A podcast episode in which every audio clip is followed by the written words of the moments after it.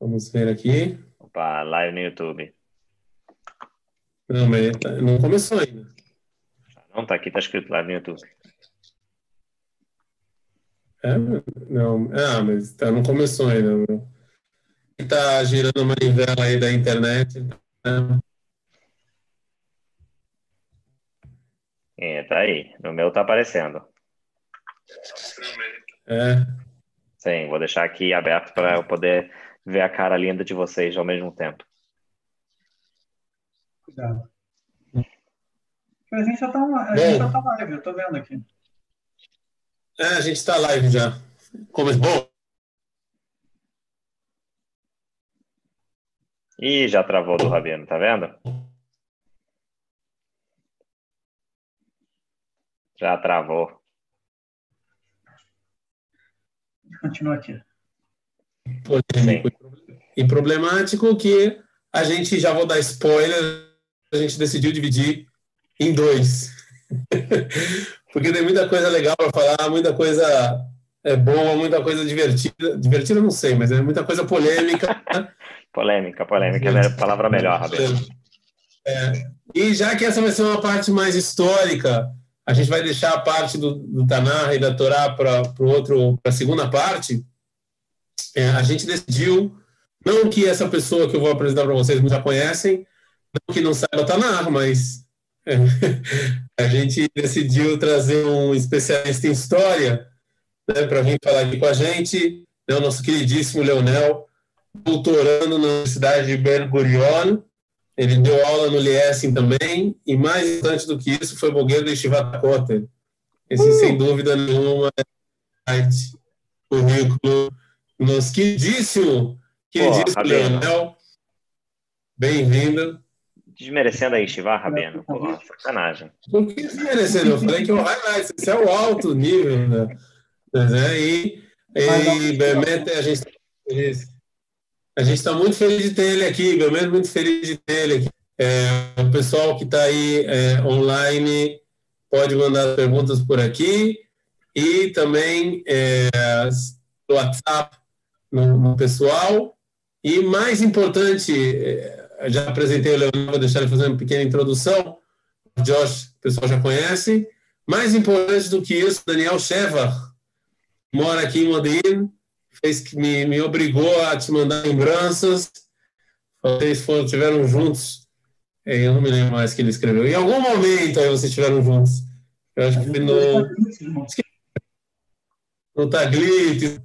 Então ele mandou um abraço. Bem-vindo, meu querido Leonel. Bem-vindo, Rav Josh. Bem-vindo, bem-vindo. Hum. E antes da gente começar o tema, a, a gente tem que apresentar para o pessoal que não mora em Israel, é, e com certeza viu o título, por que que a gente decidiu essa semana, né? Ou seja, o que, que os, os Teimanim, ou em português, os Yemenitas, tem a ver com a notícia. Primeiro, eu acho que todo mundo aqui está a ouvir falar de corona, não? Eu acho que todo mundo aqui não quer mais saber. Está de saco cheio de ouvir disso. Ninguém aguenta mais. Eu, não aguento mais. Não quero mais saber. Então, é um, um alento a gente poder falar de outra coisa. Mas aconteceu aí uma coisa aí bem, é, bem interessante semana passada. Vou deixar o Rav Josh apresentar o tema. É, o que, que aconteceu? O que, que saiu nos jornais semana passada aos Teimanim? Falei, então, pô, jogou a bomba para mim direto, Rabino. Obrigado, agradeço. tô brincando, tô brincando. Mas é, não, é uma história muito interessante. Eu vou admitir que eu não conhecia muito da história, ou seja, se ouve muito de, sobre essa história na, nas Hadashot, assim, de vez em quando aparece, surge, assim, umas coisas, mas é, eu não conhecia. E vamos estar falando sobre é, Beikal do Rabino Uzi Meshulam, que hoje saiu nas notícias que mais uma vez foi negado o pedido da família dele de perdoar ele por tudo que a gente vai conversar hoje, pós a morte pelo que ele fez. Ou seja, ele foi julgado, foi condenado, foi para prisão, saiu da prisão, mas eles querem que ele seja receba alguma espécie de perdão, algo assim, se eu entendi direito a Rabino. Por favor, me corrige se eu entendi errado. É, algo assim. E, a, a gente vai e... falar um pouco. Sim, fala, desculpa. Quem é o Rabino Uzi Meshulam, a gente vai deixar para o final, mas é, realmente aqui em Israel é, existe a possibilidade, pós-morto, né, já está falecido, o presidente, que é o Rivlin, é perdoar completamente é, é, a, a, a, e, e, a, e a família do Rav Uzi Meshulam pediu perdão para o presidente Rivlin, é, Rivlin é, obviamente depois ele morrer, e esse, esse perdão foi negado. Eu já dei spoiler, já foi negado. É, então, eu, Mas posso fazer uma pergunta, Rabia? Sim. Posso fazer uma Pode. pergunta?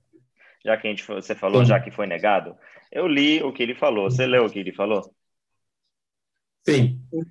Ou seja, eu não consegui entender muito bem a, a conexão da, da, do motivo que ele ligou com a negação dele com a história. Ou seja, ele está falando que não é dessa maneira que vamos buscar ou encontrar, de repente, a justiça pelo caso dos Temanim.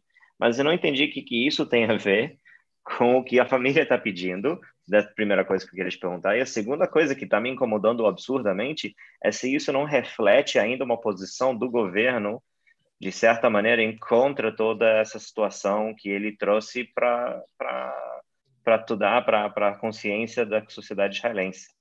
Eu acho que a gente está entrando um pouco rápido demais no assunto. Sim, sem razão. Desculpa, Pachuto está na minha mente o dia inteiro. Desde que eu comecei a ler, isso me incomodou profundamente. Vamos esperar o Rafa Segalo. Eu acho que ele ficou boquiaberto. Com... Literalmente. Minha internet parou de novo, né? Que bom. bom, assim, eu ouvi a pergunta. A segunda pergunta eu vou deixar para o final, depois do pessoal escutar o que, que ele fez. É, só acho que o que a família quis foi mais um, um marco, foi uma coisa assim política. Eu não acho que é, ele já está morto, enterrado, está no Lamabá ou não, isso é que de Deus saber, não é meu. Mas é, não, eu acho que foi mais para voltar, em alguns momentos, voltar a ser falado no, em público sobre esse assunto. Mas vamos aproveitar. Deixa eu, só, eu vou, deixa eu tentar só levar isso para um contexto maior. É muito comum, não só em Israel, em outros países, a ideia de perdão póstumo para você tentar anistiar os crimes. O equivalente no Brasil, vamos dizer, a comissão de, a comissão de anistia pós-ditadura, é a tentativa de falar que, olha, esses crimes eles não continuam para sempre. Enfim, de certa forma, você passa, você limpa a, a, a ficha criminal do indivíduo, é, no geral, para dizer, olha, é, enfim, as condições históricas foram tais, isso passou, e, e, a gente garante e, e também para a família, é uma questão simbólica, né, de, de saber é. o nome da família foi, é, enfim, o nome da família se torna de novo limpo.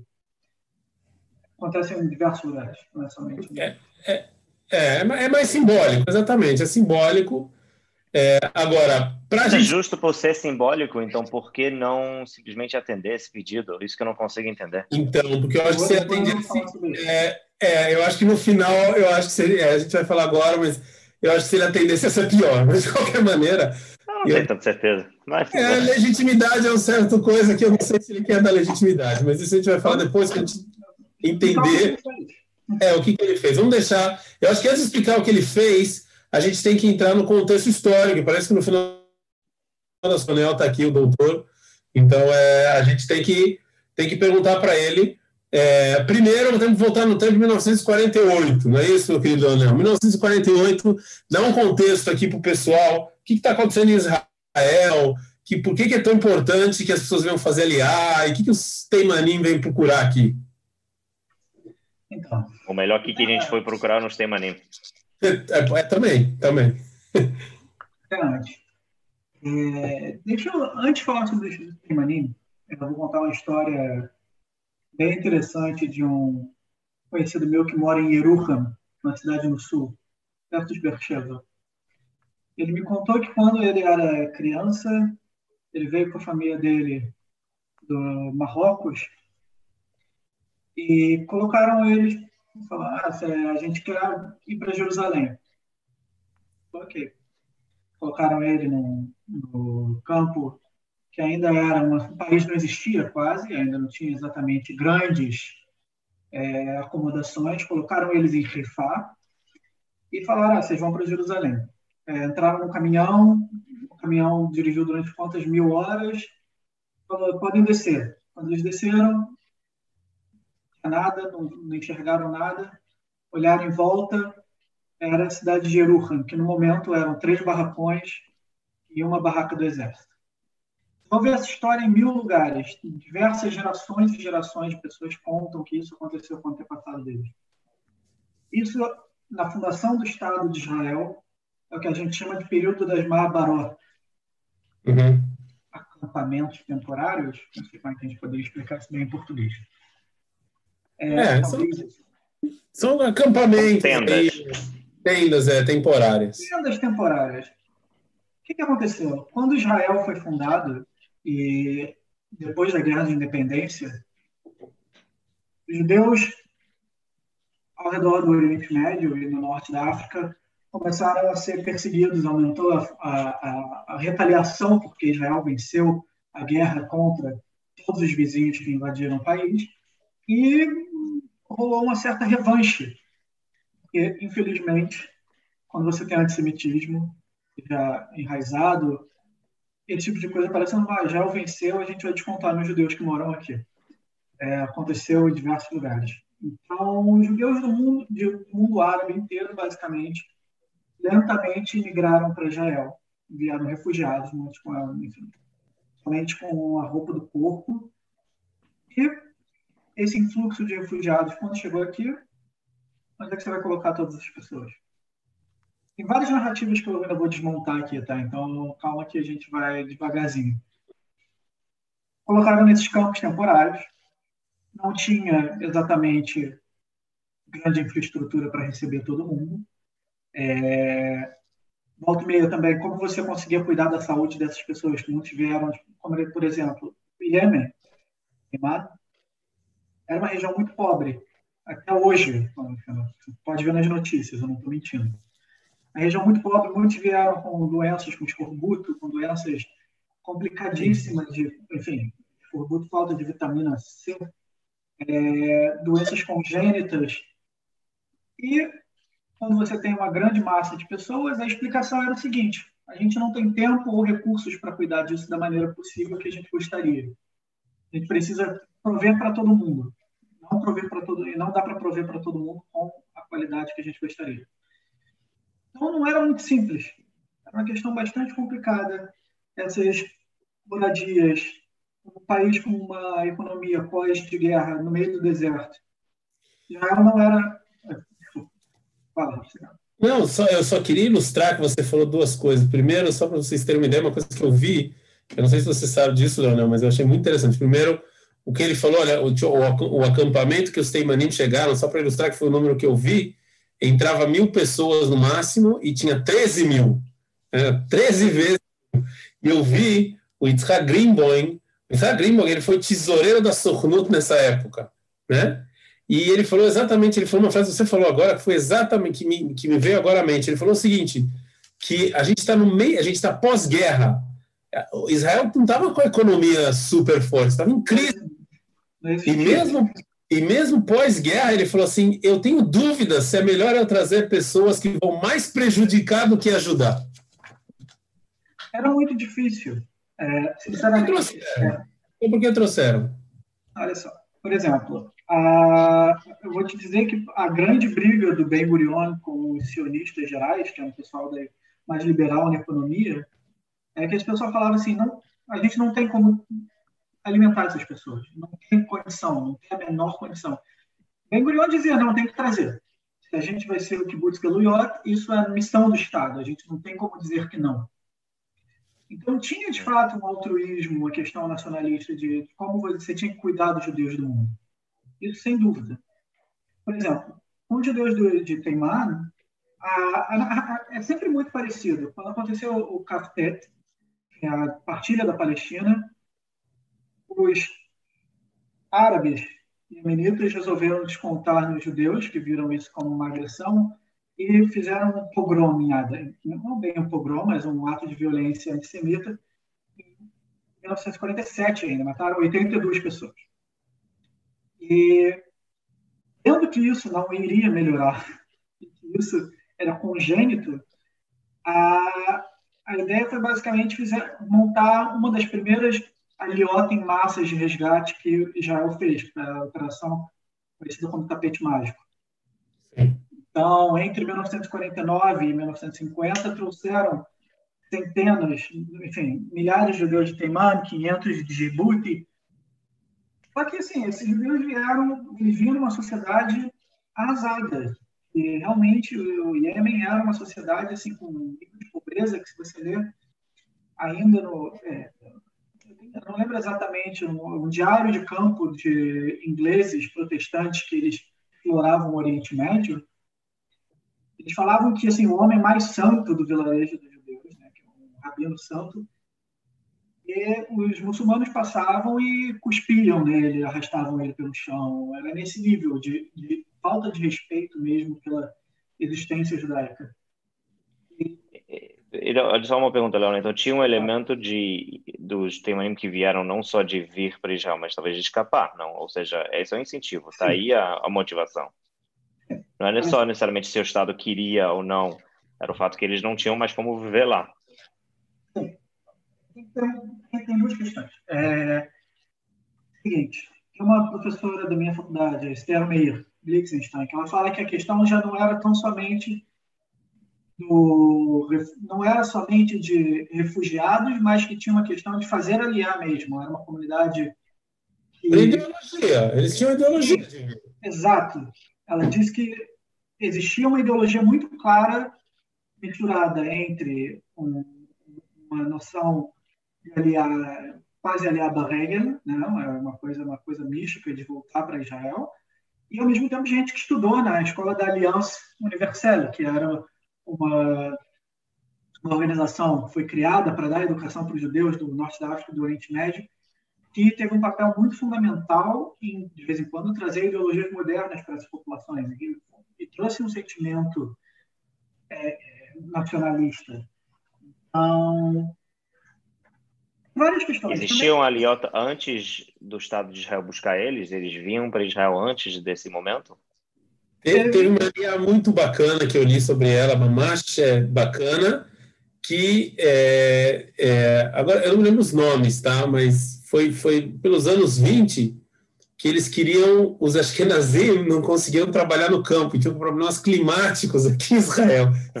Eles estavam procurando judeus que eu conseguisse adaptar ao, ao, ao, clima aqui e trouxeram os, o pessoal de Teimã, eles estavam trabalhando no campo. Eu acho que foi 2.500 pessoas que trouxeram. Mas se você tem 2.500 pessoas, é fácil você botar os caras aqui em Israel. Pô, de 49, de 48 a 54 foram 50 mil. É, é, o, isso foi coordenado, né? Isso a agência judaica, o, o, a Joint Distribution Committee, não era. Uhum. Também não foi assim, quando a gente fala falta de recursos, a gente não está falando que o pessoal chegou lá com duas caixas de fósforo e um lençol e falou: vamos lá, galera. É, é um pouco além disso. Mas é, é, tinha recursos, mas assim, volta e meia teve problemas logísticos que, obviamente, hoje em dia você vai falar assim: eu vou pegar aqui, eu vou abrir cinco livros e vou falar, realmente, o pessoal não sabia nada. Calma. É muito fácil hoje em dia também. A gente. É um problema quando você faz história, na minha opinião, porque você tem que ter muito cuidado com o anacronismo, né? Pode falar, ah, por que, que não tinha a Força Aérea incrível em 48? Essas coisas você não tem como. Você não, é muito, hoje em dia é, é fácil você colocar suas visões do presente, mas na época eram erros logísticos, não era tão simples. Em 1949, você não mandava um WhatsApp e falava: ó, tem centenas de judeus saindo de Aden que estão tentando caminhar para o campo da, da Joint, claro não. É. não tem comida e vão morrer. Porque foi isso que aconteceu, foi uma grande tragédia. É, centenas deles morreram porque não conseguiram, não foram guiados exatamente para o é, campo de refugiados que eles vinham se encontrar para serem relocados para Israel. E isso foi uma das grandes tragédias dessa, da, da, da Operação Tapete Mágico. E quando eles chegaram aqui, o Estado também era isso. Você trouxe todas as pessoas falaram assim: ah, que bom, a gente trouxe. Agora a gente volta onde? É, porque Israel tinha só um ano de vida, né? Vamos, vamos, vamos colocar as coisas da vida proporção, né? A gente tinha um ano de vida, imagine você pegar. Quantos judeus tinha aqui? 600 mil? 600 Ou seja, mil, né? 600 mil, não é isso? De repente, você aumenta 10% da sua população. Sim. Aumentou aí 50 mil pessoas. É uma loucura isso. No final, você chegou a ter quase o dobro da população, rapidamente. E, assim, quem está no Brasil de vez em quando não, não sabe. Quem, vê, tem gente que vem aqui comer o petit aquelas bolinhas de, de, de, massinha, como se fosse. Foi a janta de hoje. tá bom. É, tá bom. O pessoal do Brasil, não sei se sabe que petit é porque não tinha arroz em Israel.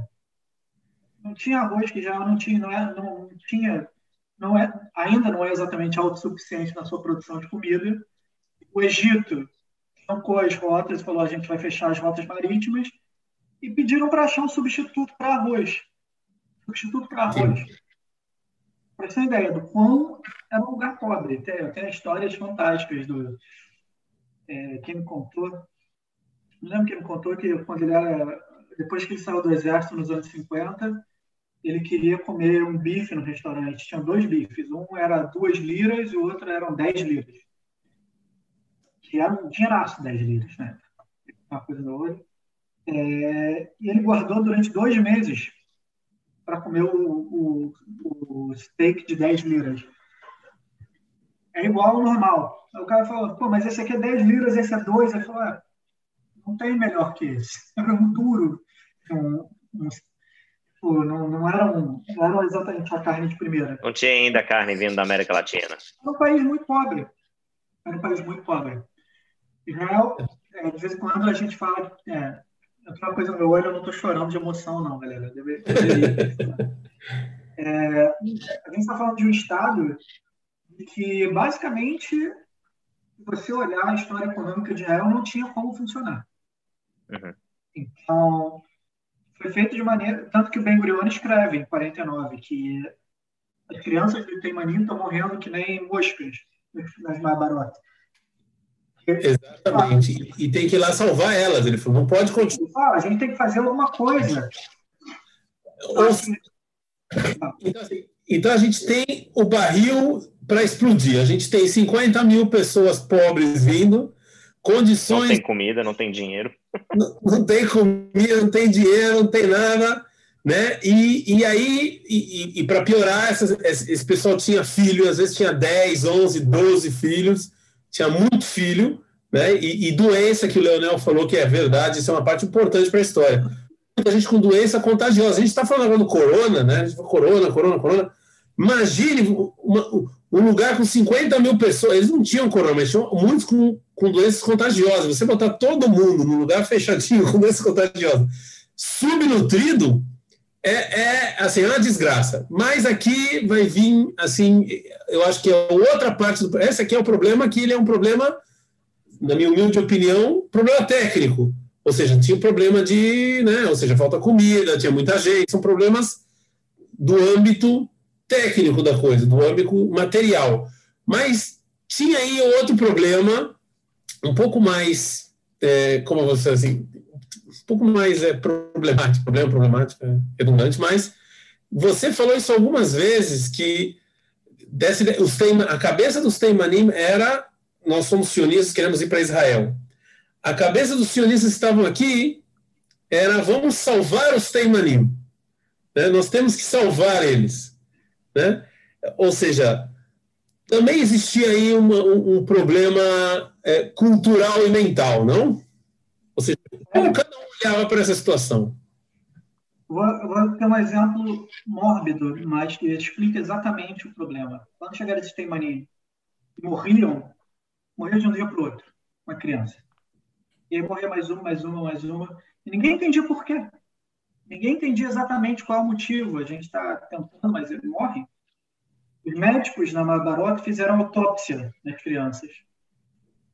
Os Teimani tradicionais falaram assim: isso é impensável impensável, você não, não tem como fazer, não é? Você está controlar a caça, não pode fazer esse tipo de coisa.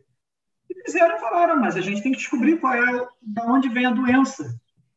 Esse tipo de choque de mentalidade foi muito comum, uma, uma, milhares de coisas. Isso, tiveram crianças com piolho.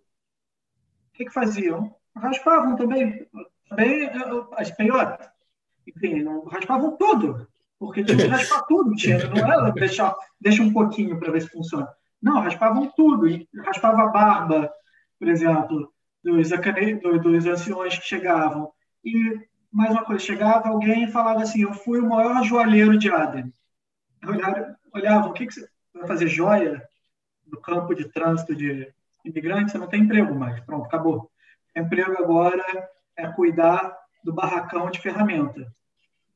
Isso criou muito, isso criou uma geração, é, criou um choque toda uma geração de uma sociedade bastante baseada no papel do homem e perderam, perderam o seu ganha-pão de um dia para o outro. Muitos perderam, isso criou conflitos familiares, criou anomia familiar. Isso aconteceu com diversas imigrações, não somente dos timanim, dos etíopes também foi algo muito sério, de, dos homens da família perderem o seu emprego e muitos entraram em depressão, alcoolismo, foi algo sério mesmo. Então, não foi simples. E essa mentalidade, volta e meia, tinha um problema maior, na minha opinião, que diversos dos pioneiros sionistas, eles foram treinados academicamente na Europa. E a visão de mundo deles era próxima à visão dos europeus. Uhum. Então, eles carregavam diversos eu não vou dizer racismo, porque é uma palavra um tanto quanto carregada, mas preconceitos sobre outras populações. Então, vou explicar, por exemplo, dá um exemplo. Vou explicar, por exemplo, na Europa, do, até o início do século XX, é, tinham noções por exemplo, de como você media a pensão para o crime, você media o crânio das pessoas, falava, ah, porque o crânio tem um formato tal, e isso era aceito. Uhum. Não era algo que a gente pensa que, que era ditado que é absurdo. Não, como a gente diria hoje em dia, porque a gente já entendeu que não é. Ou então, a ideia de você falar assim, ah, o, o japonês ele é propício para a agricultura porque as mãos são mais delicadas. Para a gente, hoje em dia, parece um absurdo falar uma coisa dessa. Há 100 anos atrás, isso é uma linguagem legítima dentro da sociedade. Então, um homem que ficou muito conhecido, que é o Arthur Rupin, que ele é conhecido. É Ruas com o nome dele, não é alguém que. Ele implantou parte do sistema de migração e agricultura aqui em Israel. Ele tem um tratado muito famoso que ele fala que os Teimanim são muito conhecidos pelas suas pernas fortes, então eles são bons para são bons para a agricultura. É, eu vi um eu vi um documentário curto no YouTube que todo documentário em inglês narrado por um parecia um inglês, que o inglês dele tinha sotaque, só falando sobre os, como os iemenitas se adaptaram rapidamente ao trabalho de campo aqui em Israel e entenderam rapidamente as novas técnicas de trabalhar a terra que receberam das, das populações das, dos judeus que já estavam aqui e tinha muito essa esse essa esse ar de um pouco essa visão quase pseudo-colonizador em relação à, à adaptação do, do, do Teimanim aqui. É muito interessante o que você está falando, mas posso só fazer uma pergunta, então, rapidinho, já que você entrou nessa mentalidade europeia? É, é essa, essas ideias que você está falando que para a gente é tão óbvio que é, que é errado, é, eles eram, essas eram ideias que eram ensinadas em universidade, em universidade como verdades científicas ou eram as extremos, ou seja, eram o mainstream ou eram as ideias mais extremas? Eram comuns. É, gente, é, conhecem no Brasil um senhor chamado Nina Rodrigues. Conheci, conhecia, tem ruas. Nina Rodrigues, ele basicamente introduziu todas essas ideias como parte de criminologia no Brasil. Hum. Não era, era comum. E, e, assim, e volta e meia tem coisas horrorosas que eram ditas, tipo a propensão do mulato para o crime, isso no Brasil. Uhum. Uhum. é um problemaço. É. é, o, o escrevia sobre as medidas nasais do judeu, que ele entendia que o nariz explicava exatamente de qual parte uhum.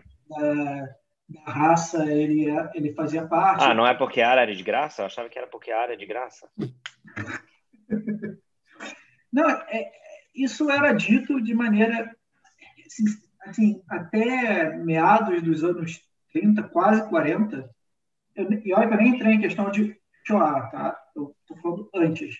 Quase nos anos 40 que isso começou a ser disputado dentro da academia. Foram quase foram cento e poucos anos que isso era algo que era uma linguagem normal.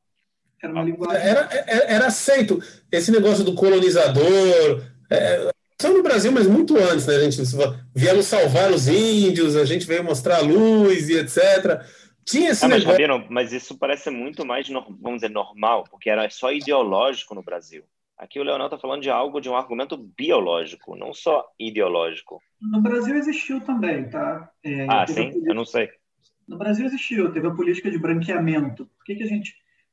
É, durante o, a, a, a, o governo de Getúlio Vargas, Estado Novo, que a gente não fala... Eu estou no estudo, estudo no colégio só que ele fez indústria e a gente foi para os Estados Unidos.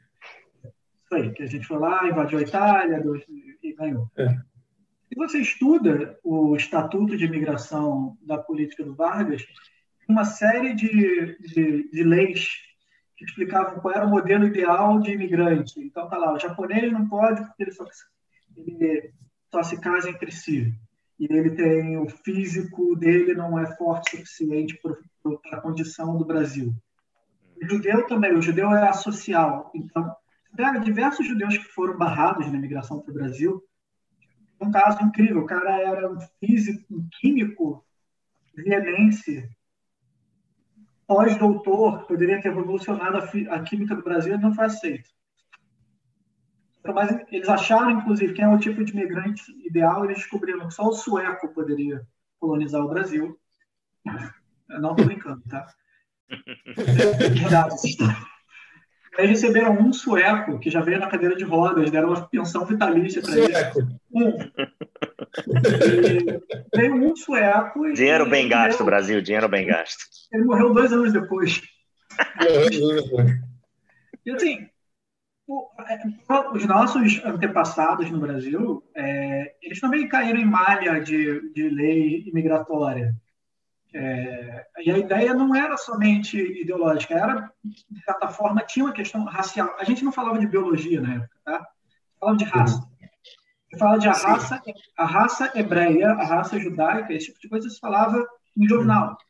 É, o, o, o ápice disso foi a teoria racial que levou ao nazismo, não? Esse nazismo, foi... é, sem dúvida. Pois é, mas assim, fazer uma gigantesca diferença se você falar exemplo, você vai falar que existiam teorias autoritárias de como gerir um Estado? Existiram. Nem todas elas eram nazismo.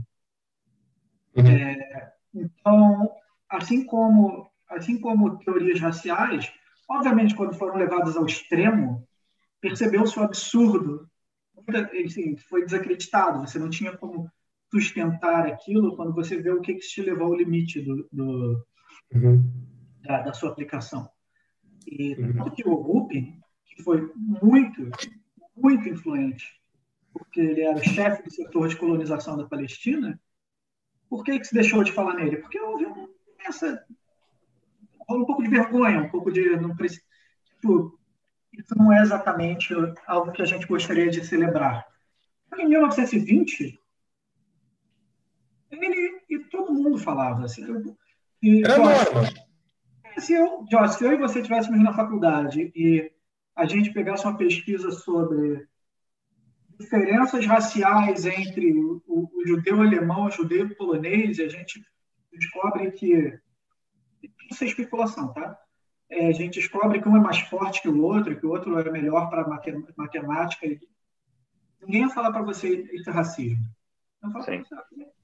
Okay, alguém podia falar, ah, isso não é, não tem prova, isso não conclui, isso aqui não é bom o suficiente, mas ninguém ia falar para você que você não pode fazer isso. É, eu, eu, sinto que até hoje existem coisas assim, né? Tipo, que a língua hoje em dia talvez um pouquinho mais clara, mas você vê movimentos assim. Aquele livro famoso que foi muito controverso, Leonel, talvez você conhece, chamado The Bell Curve. É, esse livro é ultra controverso e ele faz argumentos assim, como a média dos judeus ashkenazim é ter 15 pontos de QI mais do que a população europeia normal, por exemplo, é um dos argumentos no livro. É, e é muito complicado falar uma coisa dessa e não olhar ela como uma visão de tipo, caraca, que, que afirmação pesada. E, e, assim, e eu, eu acho interessante, isso aqui a gente vai sair agora um pouco do, da história geral, sem muito perder o rumo, é, mas, é, ou seja, essa superior, superioridade europeia, não que ela existe de, de facto, assim, que as pessoas achavam que existia, né? É uma coisa que também entrou no mundo da Torá. Né? É, é, é, a gente vê até hoje no mundo da Torá é, como é que entra essa superioridade, como é que tem essa diferenciação entre os europeus, o mundo ashkenazi e o mundo sfaradi? É? Você vê que, que não, é, não é uma coisa que ficou só, é, só no debate histórico, isso também seguiu em frente. Eu posso, eu posso dar aqui milhares de exemplos, mas aí a gente vai sair do nosso tema eu, eu também quero é, não quero sair Tem que ter tema. conteúdo para o segundo podcast também, Rabino. Calma aí. Tem que ter segundo, terceiro, na verdade. Esse episódio 2.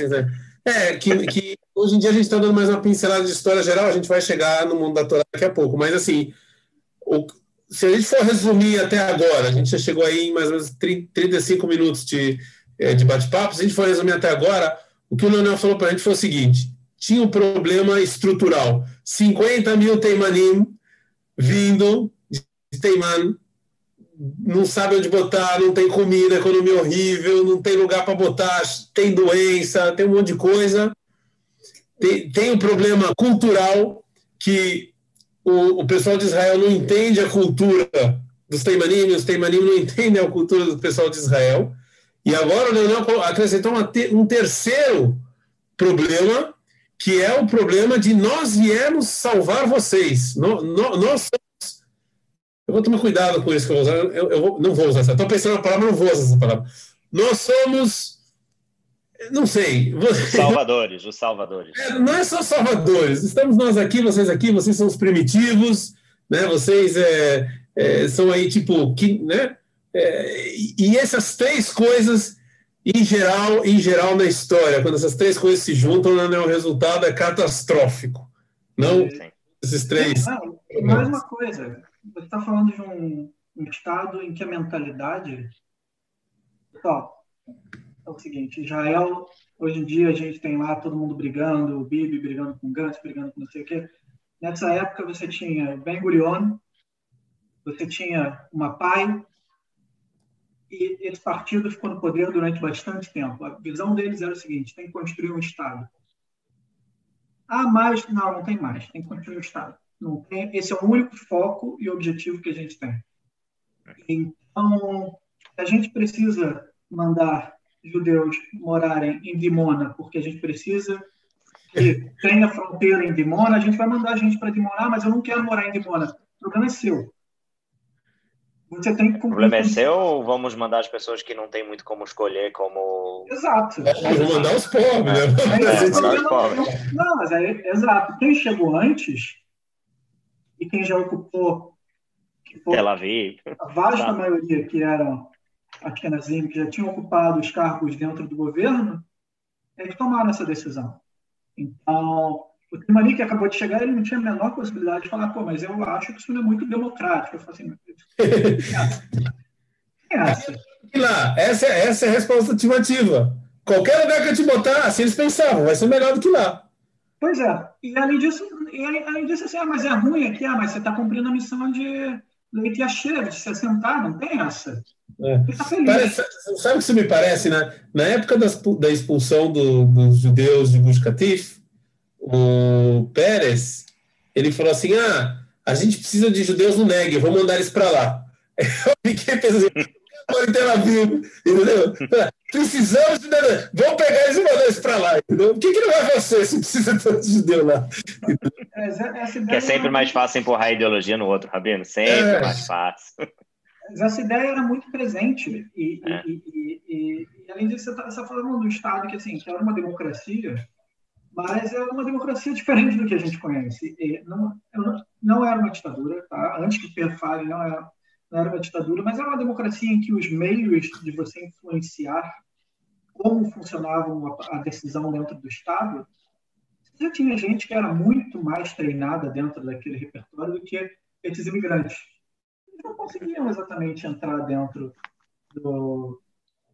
Não, não conseguiam, não, não tinham possibilidade exatamente. Ele não tinha como o judeu que chegou de Teimã em 49 ocupar a presidência do partido, ou a secretaria do partido. Isso já tinha uma, um, grupo que já estava lá dentro, e sim, demorou anos, mas demorou, demorou, quando eu digo demorou anos, demoraram 28 anos para chegar em 77, quase 30 anos para o Likud chegar ao poder, que foi exatamente um, ainda mesmo um partido que se dizia um pouco mais próximo a essas populações que entendiam suas reivindicações. Isso também era, era uma questão que a gente é uma questão que a gente tem que levar em consideração, porque isso criou decisões que realmente são insanas de vez em quando. Você, eu tenho um, um paper que, é, que, a gente fez no, no meu departamento, a gente pegou um documento da agência judaica e uma comunidade de uma comunidade em Yeruham de 150 pessoas em Yeruham. Deve ter só 150 pessoas até hoje. Não, tô brincando. Ficou um pouco maior. É, e aí falaram assim, olha, a gente vai transformar Yeruham no centro da pecuária do Negev. Como é que a gente faz isso? Um burocrata em Tel Aviv mandou uma carta para um burocrata nos Estados Unidos e falou assim, a gente precisa de 30 vacas para mandar para Yeruham. Acha alguém para financiar isso. Acharam um doador americano falou, vamos dar as melhores vacas suíças, eu tenho aqui, eu quero muito que Israel funcione. Deu, foi, mandou, mandaram as vacas para lá e seis meses depois foram visitar. Chegaram, não tinha barulho de vaca, não tinha. Levaram o doador para ver ah, cadê, a, cadê a, a, fábrica, cadê aqui o. E chamaram o, o, o chefe da, da vila do vilarejo Fala, cadê as vacas? Ele, ele fala, é, tava muito bom. muito gostoso. Eu sei que deu a vaca. Obrigado. Esse tipo de. que hoje em dia é engraçado, mas na época era um pouco a ideia de quando você tem essa centralização e uma ideia de tipo, a gente está ajudando sem você de fato se conectar com a população local, você criou esses absurdos. Então, você coloca por exemplo, algo que é, foi muito barra pesada, por exemplo, tem histórias terríveis de sobreviventes do Holocausto também. Ah. Os, os húngaros falaram: ah, a gente não tem casa, vamos botar eles no campo militar em Bercheva, atrás do arame farpado. Quando eles chegaram e viram um soldado com arma e arame farpado, eles bateram no soldado, porque acharam que a primeira visão mental foi um campo é óbvio. Entrar em ataque histérico não foi algo simples. É, lembrando, quando a gente lê a história com bastante calma, assim, sobre dessa época, é uma população muito fragilizada. Você, o tanto que você vê hoje em dia, quando eu olho para fora do meu apartamento aqui em Rehovot, que o Josh não gosta de Rehovot, mas é uma cidade bem legal, tá? você vê a cidade funcionando. Estou do lado do Coisa Kodashim. Quando você vê, quando você vê a, a cidade funcionando, quando você vê os prédios, você vê a solidez que o país construiu, e você vê a história e você fala, não sei como isso foi possível. Como chegou nisso? Sim. Não, é, porque é, é, chega num nível que você fica um pouco impressionado mesmo. E, porque você lê essa população, pessoas com trauma, pessoas, por exemplo, que chegaram de Teimanim, falaram, ah, a gente tem que cuidar, eles estão todos com piolho. E isso acontecia, porque era muito comum. E assim, pessoal, piolho, quando você está com 20 quilos abaixo do seu peso normal, você morre com isso. Você tem, tem doenças que proliferam rapidamente. E aí, qual foi a solução? Pegaram, pegaram um batalhão do exército e fizeram spray de DDT nas pessoas. Uhum. O que hoje em dia, para gente, é um absurdo.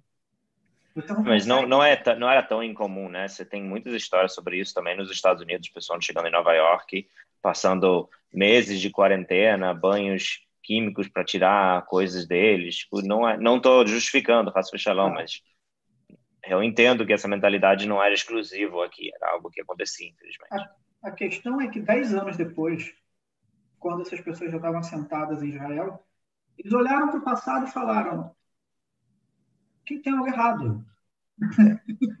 Eles falavam, por que, que minha vida não melhorou tanto? Por que, que eu ainda moro no subúrbio? Por que, que eu ainda moro num lugar com alcoolismo? Por que, que eu ainda moro num lugar que, que é muito menos desenvolvido? Lembrando, pessoal, Israel, nos anos 70 também não era um lugar pujante economicamente, era um país ainda desafiado. E, e, e muitos, muitos desses judeus de Manim, Mizrahim, eles olharam para para os Ashkenazim que já eram parte da política, que estavam que estavam em Tel Aviv, que tinham seu apartamento, assim, que tinham um luxo incrível, que se chama um apartamento e um carro, tá, né? É, é, do tipo assim, você ter dois apartamentos é um milionário já, sabe? Tipo, Aqueles apartamentos bem velhos de Tel Aviv, que hoje em dia custam 3 milhões de shekel, não sei porquê. Pô, eu ainda acho que ter um apartamento e um carro um luxo. é, você mora no subúrbio. Né? Não, mas nessa época eu tô falando do pessoal morando assim. Não, né? entendi, tô brincando, tô brincando. Até hoje em dia é longe. É. é você criou-se um ressentimento. Criou-se um é ressentimento. Claro. Você olhando para trás, você fala, olha, por que, que eu fui tratado assim? Eu sou judeu como você e, e, e eu, tô, eu fiz aliar ideologicamente para cá, mesmo que as minhas condições tenham sido problemáticas. Deixa eu fazer uma pergunta assim que talvez é um pouco fora do tema, mas acho que tem pelo menos um pezinho no tema. Mas isso não faz parte de um processo que, querendo ou não, Zena Rones tem razão, todo mundo ama Israel, todo mundo está junto, mas de certa maneira esse processo de unificação de ideias, unificação de povos, de certa maneira que, querendo ou não, o judeu teimani não é, é igual em termos culturais do judeu europeu. Então, eu não estou justificando o ato, mas eu estou falando que o cara poder olhar para trás e falar, cara, que isso realmente foi errado, isso demonstra sim o avanço da unificação das ideias, da compreensão de uma cultura um pouquinho mais é, é, bem desenvolvida. E ele fala, cara, que isso realmente está errado, alguma coisa foi feita que foi errado. Ou seja, não dá para, é muito difícil, e isso é uma coisa que eu estou tomando muito cuidado, que é difícil olhar para trás com os olhos de hoje e não julgar negativamente. Ou seja, eu estou tentando olhar com os olhos da época e isso também é muito difícil. Mas eu sinto que do que você está descrevendo aqui, o início sim teve muitos problemas, que talvez foram problemas técnicas, logísticas, mas foi melhor, talvez o melhor que eles podiam fazer naquele momento. Ou você diria que talvez poderiam ter feito melhor? Diversas discussões sobre isso, é, mesmo na academia hoje em dia. Mesmo com as limitações logísticas, essa coisa, a questão de a, não, a questão de a gente não tem tempo para criticar porque a gente está construindo um Estado, silenciou muito das críticas. Uhum. Então, muitos acharam a gente nem pode localizar os nossos problemas. Essa foi uma. Fala, você Não, não, pode, pode continuar, desculpa. Porque, assim, é muito difícil você falar que, assim, ai, nossa, é completamente errado. Hoje em dia se escreve extensamente sobre como, enfim, como foi pouco democrático, não sei o quê. Mais uma vez, 70 anos depois, é muito fácil. Na época, é... vou citar um exemplo bastante curioso. Os pais da minha noiva, para quem não sabe, eu vou casar no final do mês. É... Exato. Estamos esperando que isso não seja crime. Mas, é... E também não vou convidar ninguém, porque só pode 10 pessoas. Só pode 10 pessoas, mas a gente vai fazer com mais, porque a gente vai fazer a Não, oh, Tinha que ter trazido você no podcast passado. É. É, eles são, são quarta, quinta geração de Tsabarim é, em, em, em Israel. E você fala com eles, eles falam assim, qual o problema? Todo mundo estava numa situação ruim na época. Por que, que os temanismos dos Zerahim ficam reclamando? Todo mundo fez o seu papel. Até hoje. Até hoje. E, e eu tenho uma amiga que é teimaniá, que ela faz doutorado comigo. O avô dela veio teimano. E ela, filha de um pai americano, mãe teimaniá, e ela tem a minha idade, tá? 30 e poucos anos, e ela fala: Eu lembro das histórias do meu avô na Mabará, eu lembro como ele falou que o meu primo foi levado, por, que, que, que levaram ele para o hospital, ele nunca mais apareceu. Isso ainda tem até hoje em dia, mas assim. É, é então, eu queria aproveitar isso que você falou, porque eu não sei se tudo. Então, é, você citou um negócio que o Rav Josh também, que a, a gente meio que deu uma volta grande. Eu queria só puxar de volta e aproveitar essa frase que o, Josh falou e que você falou agora, que o Josh falou, mas a gente olha para trás e não sei se a gente pode criticar, porque era o melhor que eles podiam fazer na época. E, e, e agora, esse, esse, exemplo que você citou da sua amiga doutorada Teimaniá, e aí eu quero, quero levar vocês para esse caminho. Eu acho que está bem claro para a sociedade israelense que existem coisas que realmente a gente não tem como olhar para trás e falar que é o melhor que foi feito. Mas tem coisas que realmente deixaram um sinal de interrogação moral e ético muito grande em Israel. E, e, eu acho que aí vem, e eu queria que o Leonardo explicasse um pouquinho mais essa frase que ele jogou no ar, que é o problema das crianças. Só para introduzir, vou deixar o Leonel falar desse problema, porque o que acontece? A gente falou, um monte de gente vindo, um monte de gente com doença. O Leonel falou muito bem falado que um piolho pode ser morte, uma pessoa subnutrida. Não tem onde botar essas pessoas. O, o Ben Gurion falou que crianças estão morrendo que nem moscas. Chegam, tem maninho com 10, 11, 12 filhos, diferença de cultura. Diferença... E continuam tendo filho. É, não conseguem se comunicar também, tinha o mesmo nome, era uma confusão, um balagar. E nesse balagar, as crianças, o, o, o, Estado sentiu que as crianças não podiam ficar com os pais, né? E eles tiveram que separar as crianças dos teimanim dos pais, algumas para colégio, colégio, o meu nome, algumas para hospitais, né? E que estavam doentes, então tinha que levar para o hospital. E aí vem o grande cerne do nosso debate e a gente que o Ravuzier Meshulam tanto gritou. E aí, Leonel, explica um pouco mais que sua amiga, essa frase que sua amiga falou, que levaram o primo dela e, e não sabe onde está mais. É... Basicamente, nessa época, criou, enfim, aconteceu episódios de desaparecimento de crianças. Como o Rav Segal disse, é, levados para o hospital, levados para o colégio, é, porque algumas desapareceram por causa da burocracia, se perderam no caminho. E hoje em dia, hoje em dia não, né? desde os anos 70, acusa-se que os aspirantes, que Mapai, os Mapainekin, que é o partido do Ben Gurion, pegou essas crianças para é, é, que elas fossem adotadas por casais ricos que não tinham filhos, para membros do partido que queriam ter uma criança, e eles pegaram, raptaram as crianças e deram para essas pessoas. Experimentos também.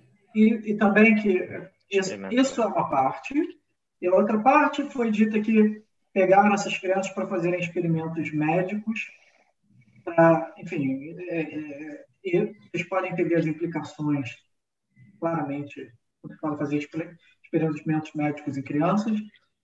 É, eu não sei se eu tenho que deixar mais claro que isso, tem? Não, está bem claro, infelizmente.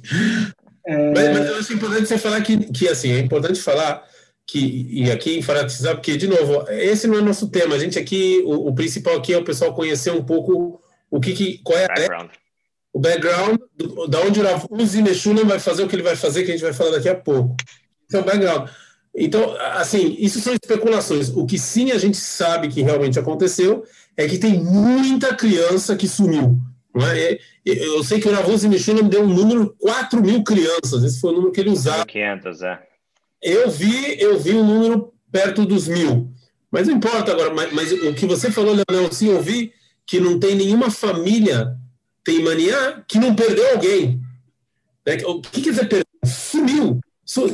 As, as mães iam, assim eu li pelo menos, as mães iam no hospital, que levaram o filho para o hospital, ela ia buscar o filho no hospital, e aí. Diziam que estava morto. Seu filho morreu. para outro hospital. É. Já está enterrado. Justamente ver esse negócio, acho que nas... E aí não recebiam também é, é, é, da morte, então, como se chama? Eles não recebiam o atestado de morte, e, e o pior é que anos depois essas mesmas famílias Teimanim recebiam em casa o pedido para o filho entrar no exército. Ah. Então isso aí começou a juntar uma, várias teorias. Eu não sei se são teorias da conspiração ou não, mas, mas a gente está falando de milhares de crianças que desapareceram. É, né? Isso, isso é a cereja no bolo, né? Que é aquilo, é. assim, você vem, você me coloca numa casa, né, um barracão caindo aos pedaços, uma cidade que eu não quis, não tem comida, é, me, não me tratam com respeito e somem com as crianças. e isso criou, e assim, essas crianças desapareceram, por exemplo, e as crianças apareceram, acabou se criando uma, essa explicação. Basicamente, assim, a criança desapareceu, a mãe traumatizada. E tem esses casos, ah, eu vi meu filho em Tel Aviv, eu sei que é meu filho, e, e e começaram essas acusações começaram a aparecer. Vou, vou lembrar vocês uma coisa. Até início dos anos 50, até quase início dos anos 50, os israelenses ficavam no rádio ouvindo durante a tarde a lista de nomes de pessoas que eram identificadas na Europa após o Holocausto para saber se era algum parente que chegou em Israel ou se morreu. Uhum. Eu estou falando de 1950, tá? com cinco anos após a liberação dos campos. É... Então, esse trauma também das crianças. Eu vou, eu vou até pular um pouco, eu vou falar o seguinte: é, fizeram várias investigações sobre isso, tá? É. Não somente uma, nem quatro, duas. Quatro Vadot Hakira, não é? Quatro seja... Vadot, fora historiadores que perderam anos das vidas deles fazendo isso. Ou seja, foi uma história investigada. Foi uma história investigada e a grande maioria dos casos, quando eu digo a grande maioria, dos, tipo, 90% dos casos, conseguiram traçar morte. morte, criança morreu, basicamente, e, e, ficou preso nessa burocracia. A criança morreu, chega o médico e fala assim, ó, morreu. É, e, e não tem tempo de cuidar com isso, porque fala, tem coisas mais importantes para fazer, a gente não tem tempo para, de fato, cuidar de cada família de maneira individual, e um abraço e fiquem felizes que vocês ainda têm seis. Era um, é. pouco, era um pouco grosso mesmo, de fato, a maneira tratada. E muitos falaram assim, ah, é, morreu, tudo bem, mas o meu filho também morreu na Guerra de Independência, meu filho também morreu como soldado na Tsavara, e daí? A mentalidade é um pouco assim.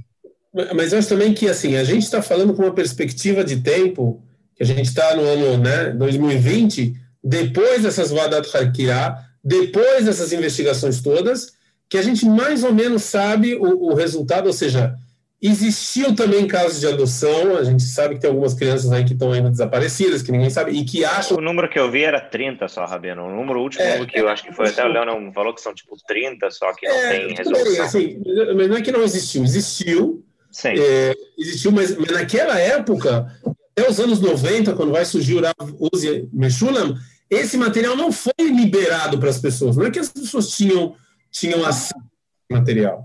Então, essa nuvem, é, essa, essa coisa nublada aí, né, de tipo, crianças desapareceram, ninguém sabe que é, de onde elas estão, falaram para os parentes que morreu, ninguém viu corpo nenhum, né, e, e, e uma lista enorme de pessoas. Né, isso, então, tinha essa, essa dúvida no, que, que pairava em cima do governo de Israel, que era um bando de europeus lá, que estava mandando na gente.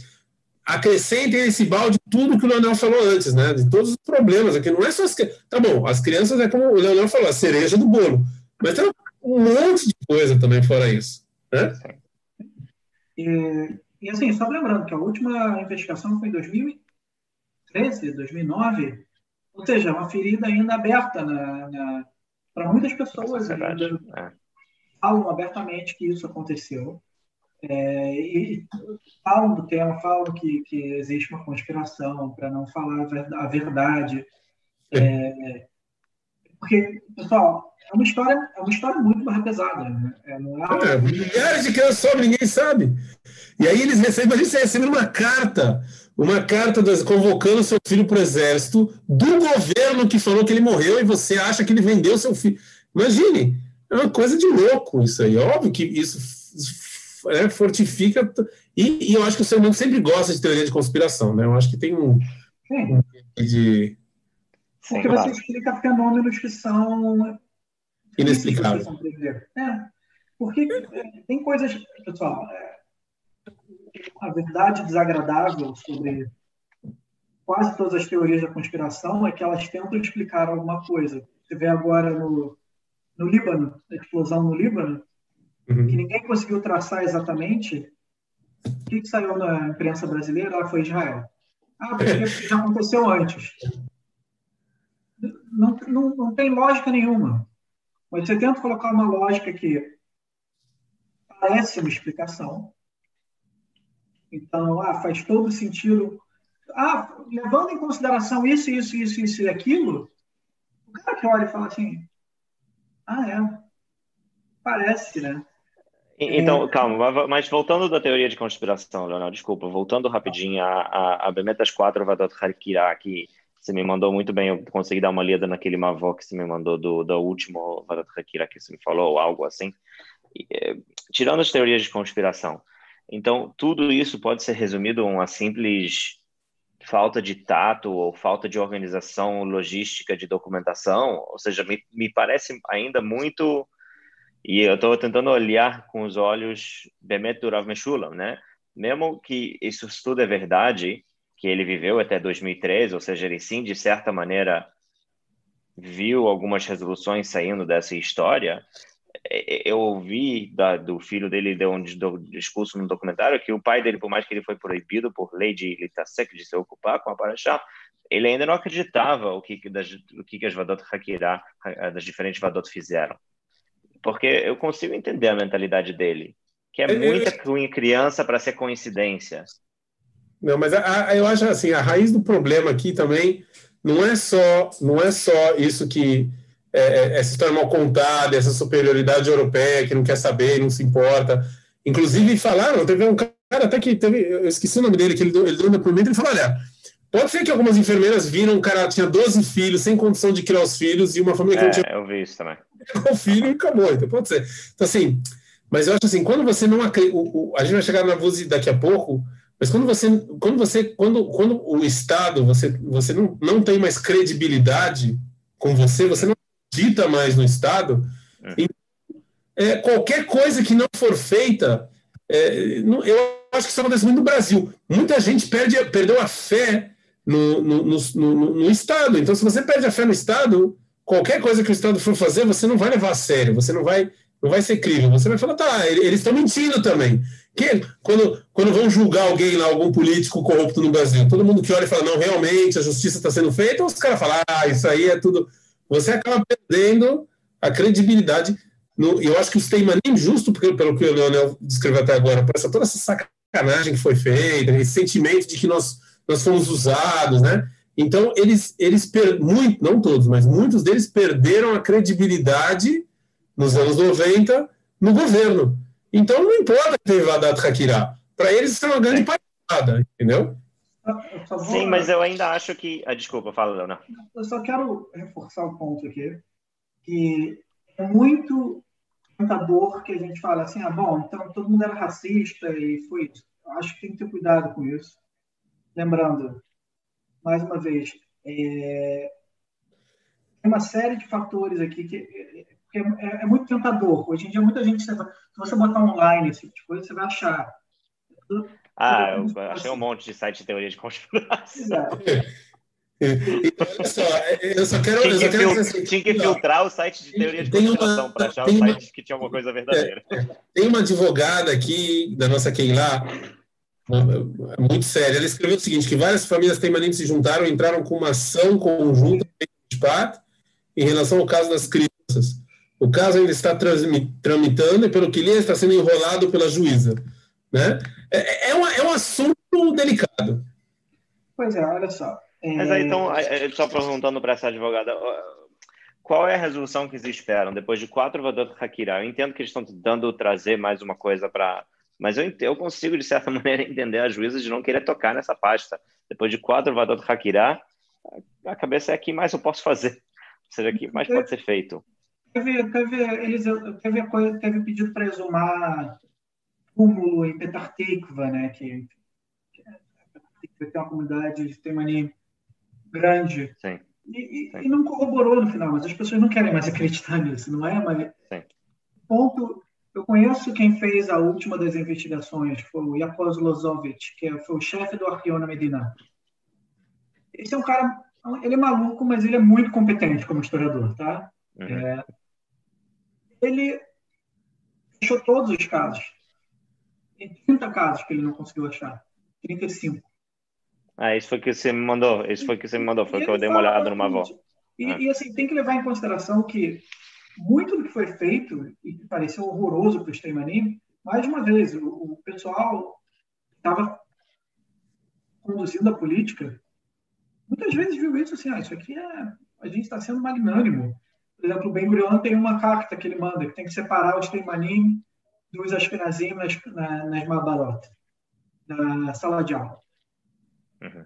Aí o pessoal fala, isso é racismo, não sei o quê, não sei o quê. Aí tem uma segunda carta que está falando que, infelizmente, a gente está vendo que o ritmo de aprendizado do Temanim está prejudicado pelo fato de que eles, eles ainda têm, precisam de assistência médica.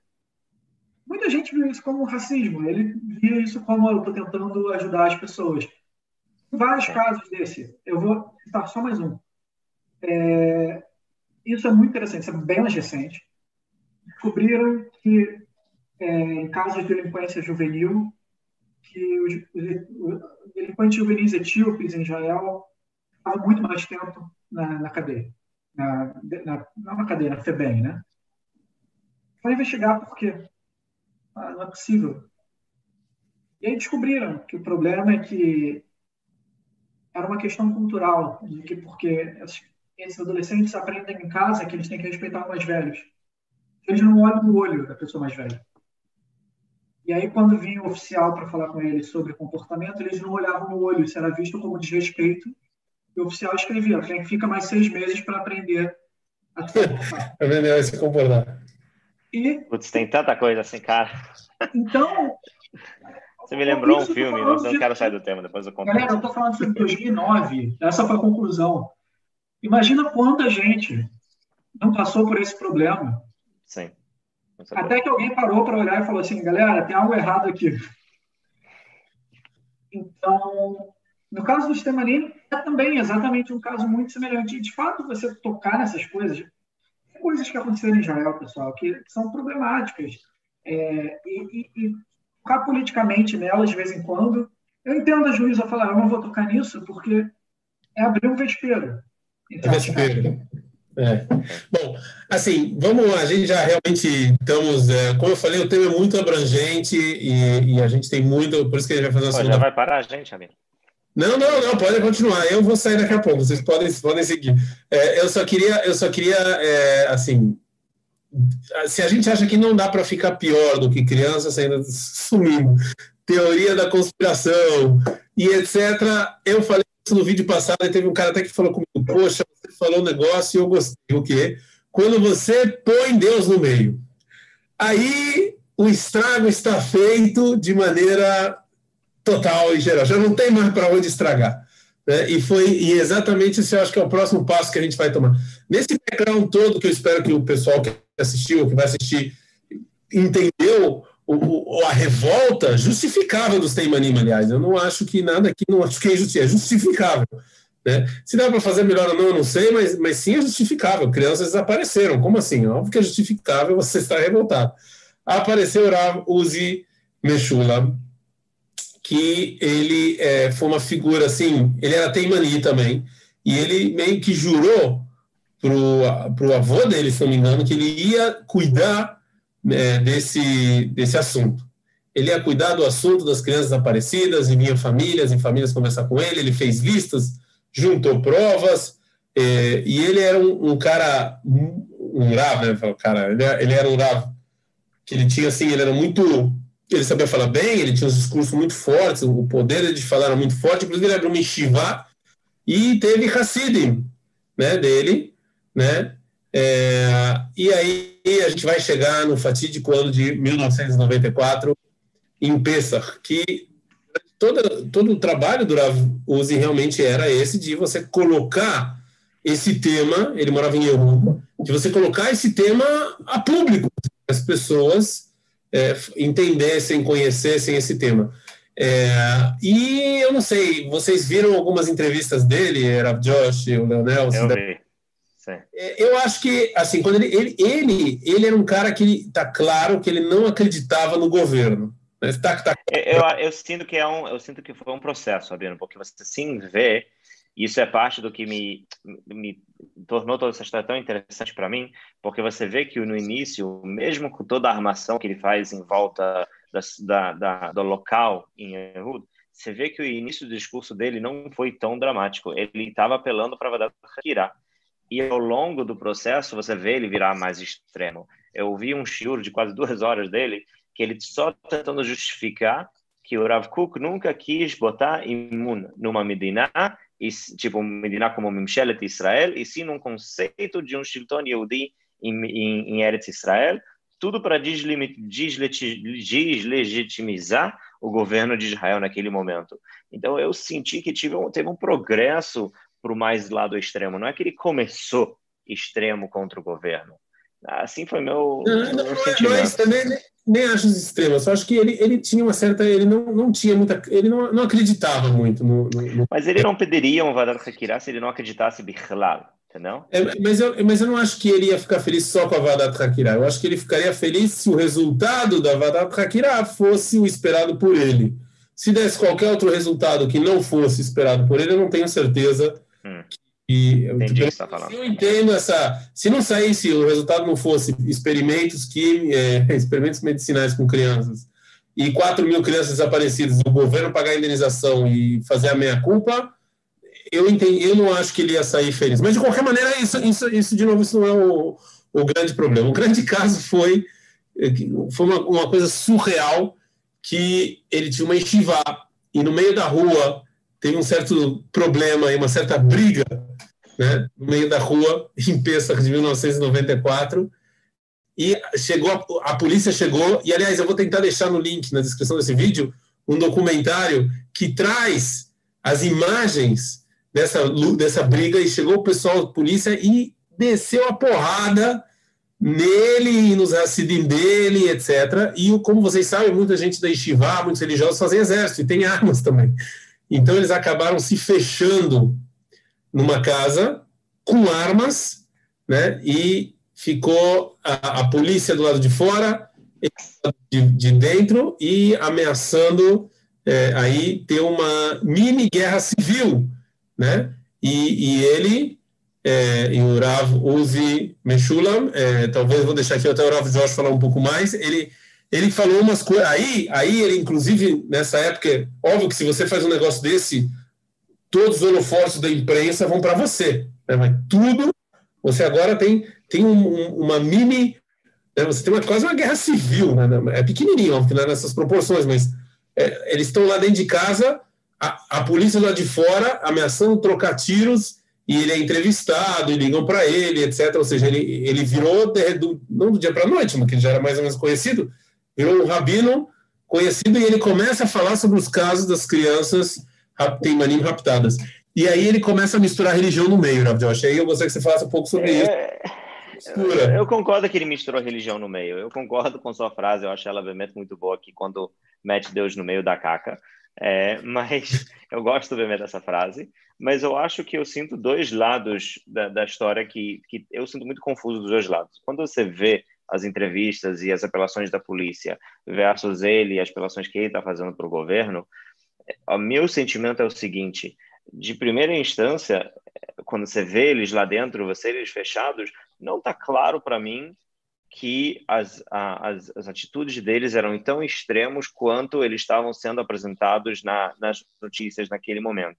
Eu sinto, isso de novo é minha opinião, que sim houve uma busca ativa para defamação do nome dele e defamação da busca dele, e isso só botou mais lenha na fogueira para ele ser mais extremo e ser mais forte no que ele fala e buscar mais a ideia dele. Então, meu sentimento é de que, tanto que a prova disso é que sim, houve um momento bem no início que chegou, qual foi o Harvard Knesset, não lembro o nome dele, e sentou lá, entrou, conseguiu bater mal papão com eles, eles assinaram um acordo entre eles de que, que seria feito, que o governo se ia começar a procurar, que eles iam tentar deixar eles em paz, e, e, foi só depois de um atrito com a polícia que as coisas obviamente explodiram.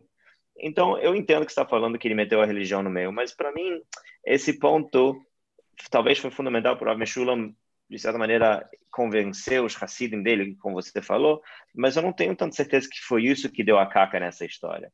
Meu sentimento que deu a caca nessa história foi mais a, a tentativa, talvez até ativa, da defamação no nome dele porque isso deslegitimiza, deslegitimizava a ideia dele, e ele indo mais para o extremo para tentar empurrar de volta com mas aí, mas, mas, aí nessa época, sim, pode falar, Leandro. Deixa eu explicar duas coisas. Primeiro que a narrativa do, do Rabbi teve a, o Avram Porras, que ele entrou e discutiu com o Mishulam, aparentemente melhorou, depois que já teve problema inicial, mas tem várias histórias que depois ele, o, o Rav mudou, mudou as ideias dele, disse que a polícia não podiam confiar, que o pessoal andava Sim. de volta. Esse é o que tornou o discurso dele mais extremo. Eu concordo com você que ele falou. E, e assim, um problema sério aqui. E, na mentalidade israelense, eles, eles são Rushim, eles de fato são.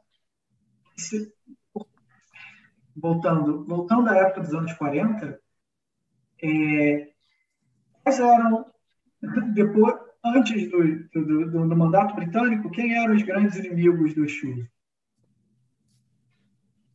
Pergunta. Eu não ouvi. Eu não ouvi. Eu também não ouvi. Durante os anos 30, quem eram. Quem, a quem Ben Gurion chamavam que eram os grandes inimigos do Shur? Nos anos 30? Sim. Eu não, eu não sei, eu não faço ideia. Não sei quem era. Ele chamava de Ushim, que eram aqueles que saíam da comunidade, que se rebelavam contra a autoridade central. E, enfim, o, todos esses, o, o, Lerre, todo mundo que era contra a autoridade central, que ameaçava, você ameaçava, na época não era o Estado, mas você ameaçava a autoridade central, e depois que se tornou como ameaçar o Estado, era, um, era visto como um, um perigo para o Estado mesmo. Era perigo de guerra civil para o Estado. É, então, por que que Gush Katif tinha um grande medo de guerra civil? O Rav Meshulam, o medo do Rav Meshulam, quando teve ele com as barricadas dentro de casa, na época de Gush Katif, isso apareceu nas catavotes também, falando que era medo de isso acontecer com dezenas de Rav Meshulam em Gush Katif. É, você tem um grupo de pessoas que podem se rebelar contra o establishment, contra o governo. Né? Pode criar uma. Não, e, e, além disso, assim, você não sabe quantas pessoas vão se juntar, você não sabe o que, que vai acontecer. É... é... que eu não quero cair de volta à nossa conversa do podcast passado, mas justo no caso de Juscatif, ou no nosso caso aqui, na verdade, mais no nosso caso, no caso de Buscatif, enquanto os caras estavam inicialmente fechados lá dentro, não estou dizendo necessariamente que eu concordo com o jeito que eles fizeram. Se na prática eles estão pedindo uma Vatat Hakirá e não estão ameaçando abertamente que eles não estavam no início a matar ninguém ou a, a afetar ninguém de maneira ativa, é, por isso que eu acho que foi um lado jogando lenha na fogueira do outro. Foi a, a, o governo e as notícias botando mais chamas, botando mais lenha, criando ele, tornando ele nessa, nessa personagem louca de uma pessoa completamente deturpado, completamente perturbado, uma, eh, por um lado, ele pedindo algo para o outro e para recompensar, obviamente, porque ele sim tinha essa esse discurso mais extremo e a tendência de discursos extremos a irem mais para o extremo, começou a empurrar de volta em contra desse discurso eu vi uma entrevista dele que ele foi para um canal de televisão levado pela polícia. A polícia levou ele, foi parte, sei lá, de um acordo, para levar ele para ser entrevistado na televisão. E você vê claramente essa, essa dualidade. Você vê claramente ele tentando focar no caso dos Teimanim e claramente o cara entrevistando ele querendo focar no fato que ele está dentro da casa dele lá em Yehud e, e, e, a galera está armada.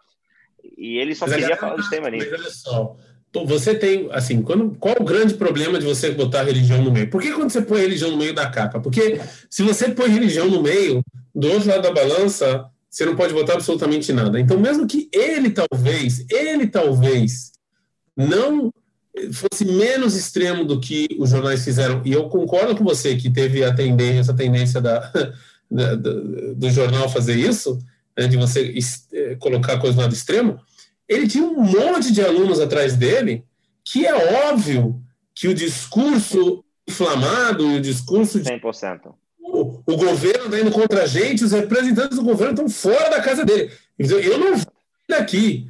E era óbvio que ia acabar. E aí, aí vem de novo, o final da história. Não tenho a menor dúvida que ele não assumiu a responsabilidade. Tem uma frase que um amigo meu sempre fala em nome do Rav Chagar, da Yeshiva e tal, que o professor tem que assumir a responsabilidade pelo seu conteúdo.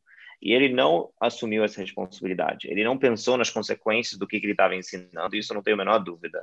E, e, e aí vem o grande problema que uma pessoa é assassinada e tem diferenças de versões da polícia. Como aconteceu. É. Quem atirou primeiro, quem não atirou primeiro, mas é isso aí, eu vou falar, é, é meio que.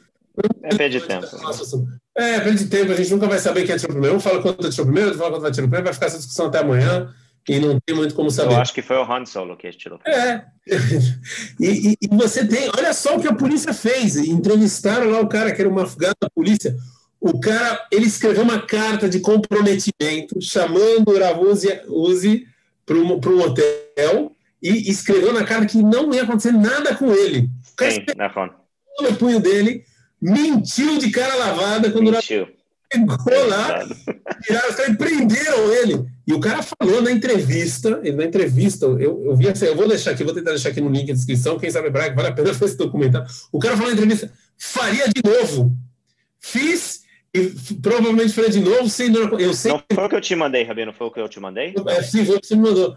Ele falou, faria de novo. Muito bom, né? Ah, então, assim, você vê, você vê que é uma história surreal, que a polícia faz coisas assim inimagináveis, e, e, e os Hassidim dele também fazem coisas inimagináveis, e o fim, óbvio que o fim ia ser trágico. Mas, de qualquer maneira, é, pode-se dizer que o Rav Uzi conseguiu, é, em parte, o que ele queria, que um ano depois teve mais uma Vadat Hakira. Teve uma Vadat Hakira sobre esse assunto. É, de novo, eu não acho que as conclusões eram o que ele esperava. E, assim, é, eu acho que, na minha humilde opinião, eu não acho que é o que ele esperava, as conclusões. Eu acho que como você falou antes, professor, é difícil você saber que essas conclusões vão satisfazer. Sim. É, é, eu sei que o filho dele, inclusive, saiu de Israel, disse que estava sendo perseguido, porque estava é. Está no Canadá ou algo assim, né? Então você cria, você cria uma coisa meio complicada. É, eu digo, calma nacional não é algo simples de você lidar. Você, a, a, a verdade dura da história, por exemplo, não satisfaz pessoas. É, não é simples. Então, tem. Eu lembro de uma. Mais uma vez, vou ser um pouco. tangenciar um pouquinho. É, eu lembro. No Rio de Janeiro ainda, e o senhor Alexander Lax, de Pronome Livrachá, e se é, alguém discutiu com ele sobre alguma coisa que ela uma palestra e alguém falou que são casos de empatia entre soldado no campo de concentração e o prisioneiro. Ele falou, não, não tinha. Não tinha. E você não tem como discutir. Você pode falar, isso aqui é um documento que tinha. A pessoa traumatizada, ela não, ela não consegue ouvir esse tipo de coisa. Esses judeus e meninas que passaram por tantos problemas, pode aparecer com um documento aqui, ó, morreu. Eu falo, não acredito, esse documento não é verdade é muito difícil você satisfazer é. a demanda. Eu ouvi uma, uma, vez aqui, a gente teve uma conferência, eu vi um rapaz muito legal que ele, ele estuda, estuda alguma coisa, Rabbinical Study nos Estados Unidos. E ele estava tentando explicar uma ética de ensino baseada na Parashat El Deiteman. E ele fala sobre, ele usa o Hasdai Kreskas contra o Rambam. Era uma coisa muito interessante. Era uma coisa okay. muito interessante, é meio maluco, porque a academia, o cara vai fazer doutorado, você cria essa ideia muito maluca. Né? E depois ele fala que, no final, a ideia de entender a dor do outro e entender de onde vem essa reivindicação de dor e ressentimento é muito mais importante do que a busca pela verdade. E você só faz, então, e ele faz um paralelo com, é, Kreskas escrevendo sobre encontrar a Deus através de amor e Rambato falando encontrar a Deus através da verdade. É interessante, obviamente, eu vou poupar vocês de detalhes, porque é um pouco mais complicado que isso, mas para você dizer, dizer para essas pessoas e é isso, morreu, está aqui, ó, um abraço, é, é muito difícil. É que nem aconteceu casos sobreviventes do Holocausto que cismaram que fulano era um colaboracionista. E muitos casos resultaram de alguém matar alguém inocente falando esse cara com certeza ele falou ele colaborou. Não tem exatamente uma racionalidade muito clara aqui. Então claro que quando quando o julgamento está vindo da pessoa dentro da história e não de um, um órgão, um ponto de vista externo, ela vai ser é altamente tendenciosa, não tem o que fazer. Você você você tá meu Uravrik você tá é. Eu não sei como fala isso em português. Você está você tá é, envolvido de maneira emocional, sentimental. É, você está envolvido de maneira emocional e sentimental. Isso, óbvio que imagine o Uzi receber família atrás de famílias que choravam para ele. Ah, mas com isso eu volto para o início, que vocês, que eu fiz uma pergunta no início, eu prometo eu volto no início, e por isso que eu não consigo engolir e entender, depois de tudo que já passou, depois de tudo que a gente já viu, depois de todos os Vadot Hakirot, se no final das contas a gente já chegou na conclusão, e vamos supor que a gente já chegou na conclusão que talvez só 35 casos não foram resolvidos, com tudo que o Ravuzzi fez, com o conhecimento que tinha na mão dele, eu não entendo o posicionamento do Rivlin no governo atual de não dar para ele esse perdão. Mas, é, eu, não e aí, engolir isso. Não, é, é, eu, acho, eu acho legal que você falou isso, que isso já linka a gente com o próximo vídeo. Porque, no final das contas, é, até aqui foi a parte histórica e teórica, foi muito bacana, mas é, a gente chega aqui numa pergunta bem, bem complicada, que tanto a, a polícia usou isso, como também o Oravo use de uma certa maneira, que para você chegar num certo objetivo, que no caso dele, o objetivo dele era colocar no, no, na, nos jornais a problemática dos filhos que foram que desapareceram no Teimanim, ele usou meios, no mínimo, discutíveis. Não vou agora mas e a polícia nem se fala. Mentir para conseguir colocar o cara, né? Que a gente chega no grande tema do nosso, é, do nosso aqui do nosso debate, que é se realmente os fins é, é, é os fins justificam os meios ou não. Será que eu posso fazer qualquer coisa, uma mini guerra civil, para conseguir uma Vadat Hakira que ela é justa? Eu não acho que ela é justa. A pergunta é se para chegar nisso eu tenho que, tenho que fazer tudo o que eu fiz para conseguir chegar nesse, nesse tema. E eu acho que o Rivlin, o que ele não quis, ele não, no caso do Rivlin, nesse natural, isso a gente vai falar semana que vem. Mas no caso do Rivlin, eu acho que se ele desse essa, ele ia dar legitimização para esse uso de violência. Eu acho que ele teve muito medo de fazer isso. É, Mas por não fazer isso, ele deu legitimização para a polícia usar violência. Ah, não, ele foi político. Não, mas, ele, mas ele é do governo, ele não pode contra a polícia dele. Fala, não, a polícia, a polícia vai usar violência por definição. Você vê. Mas esse é justo o ponto. Mas você vê os exatamente Até, eu, não queria, eu não queria voltar para o Corona, mas eu vou voltar. Mas você vê lugares, os caras que querem sair para rezar e tal, descendo a porrada para conseguir o que, entendeu? Ou seja, é, é, a polícia, por definição, ela não vai parar um, um cara, um, um assassino, conversando, batendo papo. Por definição, a polícia vai. Não, assim eu acho. A polícia, se a polícia vai intervir, é, vai sair numa porrada. Não vai falar, não, vamos conversar aqui, vamos bater um papo. Você não espera de um é, policial Sim, mas obviamente o princípio de uma democracia é que o cara é inocente até julgado como culpado. Ah, mas, é, tudo bem, mas é só.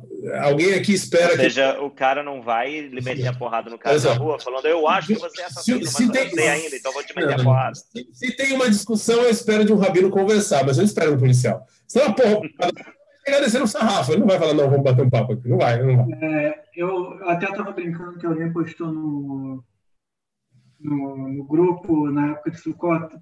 Ah, mas é um conhecido meu, Haredi, disse que se o policial chegar, ele vai falar que açúcar não é caché, então não é açúcar. Eu falei assim, ah, o policial vai rir muito e te multar em 5 mil shekels. tem, tem senso de humor nessa, nessa questão. É. E, é, e assim, questões simbólicas, gente. É, é. O Estado, ele tem um, uma coisa complicada aqui vai pegar. Por que, que os Estados Unidos. Não, não quero entrar em muitas questões. Por, Por favor, que... fala, fala, Leonel, não, não, não se censura. Não, não, Quero, não vou entrar em muita coisa. Por que, que o Mordecai Vanunu vazou os segredos nucleares israelenses até hoje não tem perdão? Isso já tem muito tempo, todo mundo já sabe. Já, enfim, a gente brinca na academia, né, que Israel tem indústria têxtil e tal. Todo mundo sabe que Israel tem projeto nuclear, ninguém, todo mundo já entendeu isso. Só não sabe quanto é emblemático. Só que você não pode perdoar o cara. É, não tem como. É... E Galamir, ela já pagou pelo crime? Porque, assim, não é exatamente... Enfim, é um crime... Eu falo que é, assassinato e tal, só que não assassinou, assassinou. Ele fez algo muito maior do que isso. E todo ano pedem todo ano pedem para ele ter perdão presidencial. Nunca vão dar perdão presidencial. É, mas aí, é, mas é, é desculpa, mas é justo aí que começa a entrar é, como se fala isso, né? Que quando tem duas, como se fala, tem um ditado em português, duas medidas, duas moedas, como é uma medida, eu não lembro como se dois pesos, duas medidas, né? Porque a apelação do governo de Israel e da população israelense e da população judaica mundial para perdoar Jonathan Pollard era gigantesca. Eu ia falar do, eu ia falar do Pollard, você sabia disso, né? Entendeu? a gente se conhece muito bem, entendeu? Porque, então, quando faz bem para o Estado, a gente está correndo atrás, porque é justo, a gente tem que perdoar, o cara já pagou pelos seus pecados, não sei o quê. Mas, no outro lado, já não tanto. Então, eu, eu, eu levo isso com grain of salt, eu tento é, entender o lado do livro, mas eu ainda acho que esse, esse gesto simbólico não vai gerar amanhã um monte de grupos extremistas a se armarem nas suas casas e começar a criar mini sociedades é dentro de Israel. Não é entendeu? isso, mas, é, mas é simbólico. Você perdoar um negócio desse é. é, é eu, eu, eu, concordo, né? É, complicado. É vespeiro, você não vai fazer isso. Eu tenho, eu tenho vários exemplos que eu posso colocar. Por que, que julgam nazistas de 93 anos que cometeu um crime há 50, há muitos anos atrás. Sim, mas é, eu acho que isso prova o meu ponto, porque o julgamento assim, justo é simbólico. O cara com 93 anos, ele coloca a voz de tudo que você possa tentar fazer com ele, fora, obviamente, enforcar ele, você não vai conseguir fazer o cara, obviamente, sofrer pelo que ele fez há 50 anos atrás. Não, mas atrás. a simbologia é importante. É importante você falar, é fazer justiça. Aliás, eu acho que isso também é o que o Ravuzzi... Mas tá... é justo o meu ponto, a simbologia de falar e perdoar ele quando a informação que estava na mão dele era é. tão pesado que ele acreditava que o Estado de Israel Bemet estava capturando Mas e aí você, aí você já deu a resposta, aí você deu a resposta que os filhos justificam os meios. Mas a pergunta, de novo, essa parte da discussão, né? É. Mas, de novo, essa é a grande pergunta moral e ética aqui. Se, se, e é uma pergunta que eu acho que é mais do que válida. Se você pudesse voltar no tempo e estar no escritório do Hitler e matar ele, se você não mataria, entendeu? Eu ouvi do Rivlin, mas eu pensei, eu tenho certeza que eu ouvi errado. Hitler, Hitler, é, Hitler. calma aí, Josh, calma aí. É. Agora, que a gente chegou, agora, agora que a gente chegou na, na, na, parte mais importante da live, vamos começar agora. Eu tô brincando. Bem-vindos ao live, agora chegamos no nosso assunto. É, não, eu acho que foi, eu acho que foi bem produtivo, eu aprendi muita coisa. Também a gente vai fazer uma segunda parte, essa parte mais torali do Tanar, sobre essa questão. É, queria agradecer aí o Leonel, o queridíssimo Leonel, né, por ter participado com a gente, foi muito bacana, realmente foi muito bacana. Podemos te ter muitas outras vezes, se Deus quiser. Se Deus quiser, desejar ele uma Zartov aí, no, no casamento do Hashem Zartov, que vai ser só virtual mesmo, porque só vai poder dar pessoa. Tô brincando.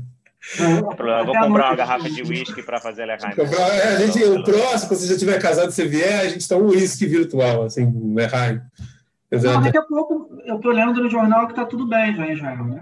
É, é, é, o Bibi saiu agora, o cara me mandou, vai abrir tal dia, tal dia. Se o jornal falou, então tá tudo bem. Com tá certeza, tudo falado. não tem mais o que falar. Bem, eu posso afirmar para vocês que já avisaram para minha esposa que ela volta a trabalhar no GAN no domingo que vem. Então. É. Temos informações de dentro. E eu, que o meu trabalho agora é essa que reúne. Nossa. Isso, hein? A gente também, a gente também, a gente tem que ir para Estivá dar aula, a gente também é reunir. Oh, o Beckman aqui te mandou uma Zalto e te desejou outra coisa que eu não vou falar ao vivo, senão eu acho que ele vai apanhar. Quem foi que mandou? O Daniel é, Beckman. Ele foi na sua época, não, eles não Estivá. Foi, não sei. Mas ele te, te desejou uma Zalto e outra coisa que eu não vou te falar, porque não vai ter briga lá na casa dele. Então, mas é, é isso aí.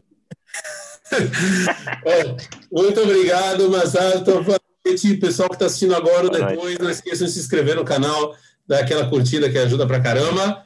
E semana que vem a gente se encontra aqui com a segunda parte e a gente vai entrar mais no Tanar e na parte de Torani é, do tema. Mas foi muito legal, foi muito bacana mesmo. Esse aí foi só história, hein? Quem, quem ouviu até o final tem um background enorme aí da história da Aliança. Muito obrigado, Leonel. Um forte abraço, uma boa noite a todos. Se vê semana que vem. Ah, uma coisa importante. É, o debate Torá que a gente faz é todo domingo.